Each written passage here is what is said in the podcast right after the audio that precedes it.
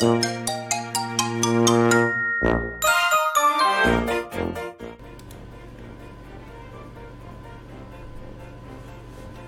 いどうもこんにちは。お昼の無料相談スペース始めていきたいと思います。よろしくお願いいたします、えー今日は11月15日ということでもうだいぶねあの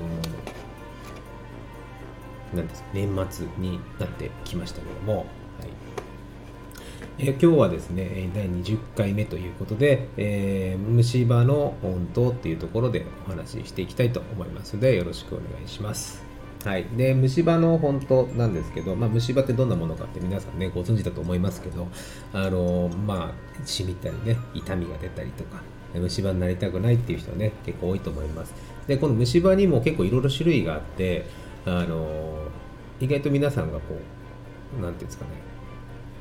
怖がってる虫歯の本当のところっていうのをちょっと今日はお話ししていきたいなと思ってます、はい、まず虫歯の色なんですけど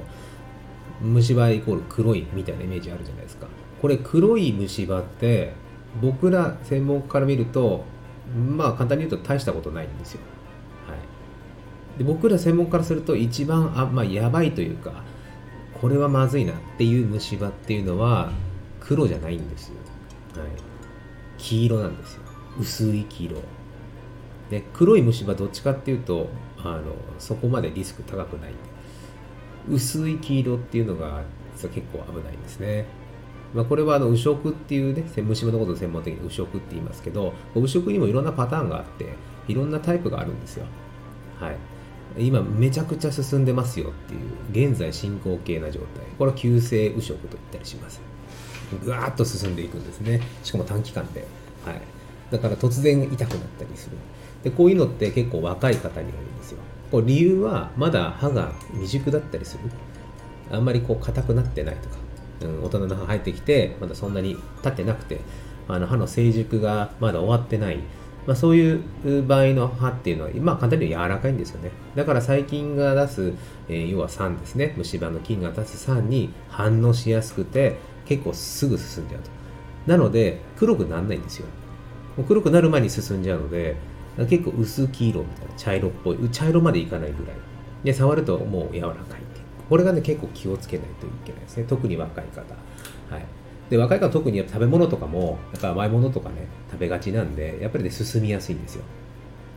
なのであの別に色全然黒くないのに突然痛くなったりすることはやっぱりあるんで、まあ、結構気をつけたわけですよね。逆に年配年配といったら変ですけども結構年齢が高い方で黒い虫歯を気にされる方いらっしゃるんですけどこの黒いっていうのはうん、あの右色の種類でいうとこの低脂性右色っていうふうに言ったりします、まあ、黒いから大丈夫とかそういうことじゃないんですけど、まあ、ほとんどがもう虫歯としてはあんまり活性がない。元気じゃない。さっきの薄い黄色っぽいのは人間で例えるとこうまだまだ20代10代20代のこすごくこうエネルギーにあふれてるような、状態。で、えー、要するに黒い状態低脂性右色っていうのはもうあんまりちょっともう疲れちゃって元気ないみたいな。まあ、年年配といったら失礼ですけどもあの、まあ、僕は40代ですけどやっぱりこう10代20代に比べればですねやっぱりこ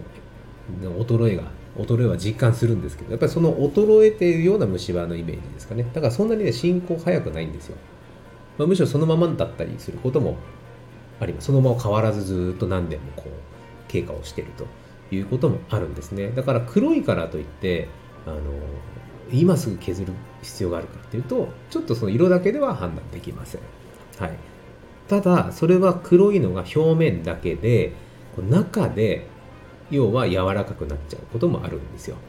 まあ、だからもちろんレントゲンを取ったりねすることは前提として必要なんですけども黒いからといってやばいっていうわけではない。むしろそうじゃなくてえー色がついてないような状態っていうのも実は進行してるんですね。で色がついてないっていうのは、まあ、歯と表面としては白いですよね。白いんですけど初期虫歯って言われているようなもの、はい、初期右色って言います。で虫歯になりかけてるような状態。のことなんですけどこれは、えっとね、黄色じゃなくて白く濁るんですね。白っぽく白さが濃くなります、はい、これ理由は何でかっていうとえー特にまあちっちゃい子に多かったり、えーもしくはこの本当に大人の歯生えたての6歳からね、えー生え変わってくると思うんですけどその生え変わってきた歯とか大人になりこうなんですかね、えー、生えてきてからちょっと経ったぐらいの時にっぱり歯の表面がなんか白っぽくなってきて模様みたいになったりすることはあるんですけどこれが要は初期腐食初期脱灰と、はい、言います。別に穴開いてないんですよ。穴は開いてない。表面別にツルツルしてるんですけど色だけがなんか白くなってきて、え濃くなってこれは理由はあの光の透過性なんですエナメルスっていう表面の部分は、え非常に綺麗にこの組織学的にですね綺麗にこうなんていうんですかね柱みたいなのが綺麗に並んでるんですよ。だからこう光が抜けていくんですね、でもその表面の下でですねあの虫歯が起きるとですねその柱がねぐちゃぐちゃぐちゃっとこう乱れるんですよ。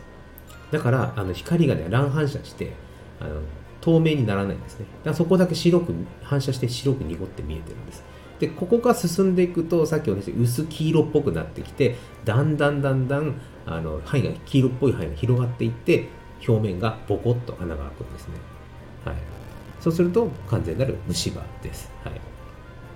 ただこの初期食っていうのは表面の下が要はその配列っていうかその柱が乱れただけなんでまた、えー、のリン酸カルシウムとか自分の唾液の中のカルシウムだったりとかまたフッ素塗ってあげてフッ素をこう取り入れてあげることでまたね自分の力でこう再石灰化っていうんですけどまたこう配列を戻してくれるんですよ。そうするとこの白く濁ったところがきれいになるんです。だから重要なのはいかにその穴が開く前に白い濁った段階でまず怪しいところを見つけて穴が開かないようにするっていうことが大事です。穴さえ開いてなければ自分の力でまた元に戻ります。穴が開いちゃうともう残念ながら僕らが一層歯を削って詰め物をするみたいなことになるんで、まあ、ぜひその、まあ、お子さんですよね。お子さんの歯の中もしくは自分の歯の中で白く濁ってる部分これはまだ助かる虫歯なんで、はい、それは歯医者さんに行って治療を治療というか、ね、予防をした方がいいです。でまず自分じゃすぐ何ができる何ができるか何をしたらいいか。これはもうシンプルに甘いものを食べない、はい、なるべくその虫歯の菌が酸を出す出しやすくなるような環境にしないってことです。結局虫歯の菌の出す酸で虫歯になるんで虫歯の菌いなかったらいいんですよ。むしろ酸を出すエネルギーを与えなければいいんですよ。だから前もお話ししましたようにこの甘いものを食べるもしくは糖質って言われるものを食べてる人はもし白いところがあったらちょっと食べないようにするっていうふうにした方がいいです。はい。まあ黒い虫歯の人特に気になるんであればもちろんこのちょっと削って詰め物できますけどやっぱりその中で深くなってるケースもあるんでね。あこれ聞いて黒い虫歯別に平気なんでしょ？というふうにならないで検査をした上であの問題ないよっていうことであれば虫歯が進行しないような食生活を心がける、まあ、お掃除をするというのが重要かなと思います。はい。でまあ、虫歯にならないためにね何をすればいいのって、まあ、歯ブラシなんですけどさっきの食生活もそうですけど歯ブラシもそうなんですけどやっぱりちょっと歯ブラシの正しい使い方みたいなのをっぱりこう誤解されてる方がやっぱりまだまだこう少なからずいらっしゃるんでまあちょっとついでにお話しておこうかなと思うんですけど根本として歯ブラシで何を落としてるんですかってことなんですよね。いや汚れでしょと。歯についた汚れを落としてますよ、ね、毎日3回やってますよいや素晴らしいと思いますよ。でも汚れが問題じゃないんですよ。この虫歯になるのは虫歯の菌が出す酸なんですよね。で虫歯の菌が出す酸さえなければ大丈夫なんです。だから汚れの中に虫歯の菌がいること自体がリスクなんですね。でってことは相手はですね落としたいこの歯ブラシを落としたいのは細菌なんですよ。汚れじゃないんです細菌。まあ汚れの中に菌がいますからそれはそうなんですけど汚れを落としたからといって虫歯の菌が少なくなるかっていうとちょっと違うんですよね。はい、っていうのは菌は粘膜とかほっぺたとかの内側とかね、えー、上顎とかいっぱいいますからあの取っても取ってもまた歯につくんですよ。だから細菌を落とすっていうことが大事。でもこれね皆さん普通にやってらっしゃるんですよ。普通にやってるんです。え細菌なんか落とせんのかみたいな歯ブラシでか落とせんのって思うと思うんですけどえ手洗う時に皆さんこれなんで手洗ってるんですか？って言うとね僕質問するんですよもちろん手洗いうがいしてますよこれだって手に付着した細菌ウイルスをお掃除してるからねやってるじゃないですか手洗いうがいしてるじゃないですか手を洗って普通にこう石鹸で洗えばいいんですけどわざわざこうたわしでこすってる人別にいないですよねっていう。まあ手術をする時とかねあの滅菌環境に入っていく時はそれはもう爪長やりますやりますよ。でも普通のあのお家帰ってきて手を洗う時にもうたわしでグワーってこする人って多分いないんですよ。石鹸でこうよくこうね手をこすり合わせて水で流す。これで多分 OK っていうことじゃないですか。ね、まあ、うがいもこうガラガラガラガラペッとやっていきますよね。別に喉の奥を綿棒でゴシゴシやる人いないじゃないですか。相手が細菌なんでウイルス顕微鏡でしか見えない存在に対してそんなに物理的に刺激を与えなくたって取れるんですよ。ってことはじゃあ口の中どうですか？と手の皮膚なんかよりもっと柔らかい粘膜がこう、ね、ありますよね。そこに歯ブラシ、まあ、硬くないと言ってもね、まあ、それなり硬さはありますからこうゴシゴシやった時に ごめんなさい。果たしてどうなのと、はい、これねあんまりこう強くやってもですねあんまり効果ないんですよ、傷つくだけ、傷つくだけなんです。もう毛先を当ててこう揺らすだけで細菌にとってみたら相当な衝撃なんですね。そんなイメージで僕はいいと思います。だからあの歯磨きするときになんか歯の表面をこう磨こうとしてですねゴシゴシゴシゴシこう強くやる。えー、方いらっしゃるかもしれないじゃないと磨いた気がしないとかね、えー、方も中にはいらっしゃるんですけど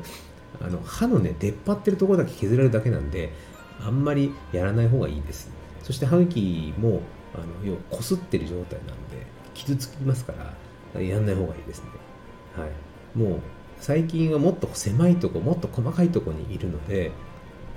あんまりこう当たってないとただただ歯が削れる、まあ、歯が傷つくもしくはその歯茎が傷つくだけなのでむしろ逆効果になったりしてしまいます。なのでこう毛先をですね何て言うんですか優しく当ててちょっと揺らすんで十分細菌には効果的だと思います。もちろん歯磨き粉も使ってらっしゃる方もいると思うんですけどやっぱりですねこの当て方っていうのは結構大事です。はい、あの口の中なんですかね昔の歯磨きのねイラストでこう口の中ブクブク泡だらけみたいな状態とかこう横に持ってゴシゴシゴシっていうのはねまああれは一つのイメージですけども僕の考える歯ブラシの当て方っていうのはちょっと違うかなっていうふうには思います。相手細菌ですから目に見えない存在なので、まあ、我々がこう歯ブラシを当てる、えー、当て方とか動かし方ももうもっともっとこうソフトで十分だというふうに思ってます、はい、じゃあ今日はですね今日ハムシバのまあえーについてと歯ブラシの当て方みたいなところについてちょっとお話をねさせていただきました。まあ、こんな感じでお昼にこう無料相談スペースっていうのをやっておりますので、えー、ぜひまたお聞きください。はい、それでは今日は寒いですからね、お体皆様気をつけてお過ごしください。それでは失礼いたします。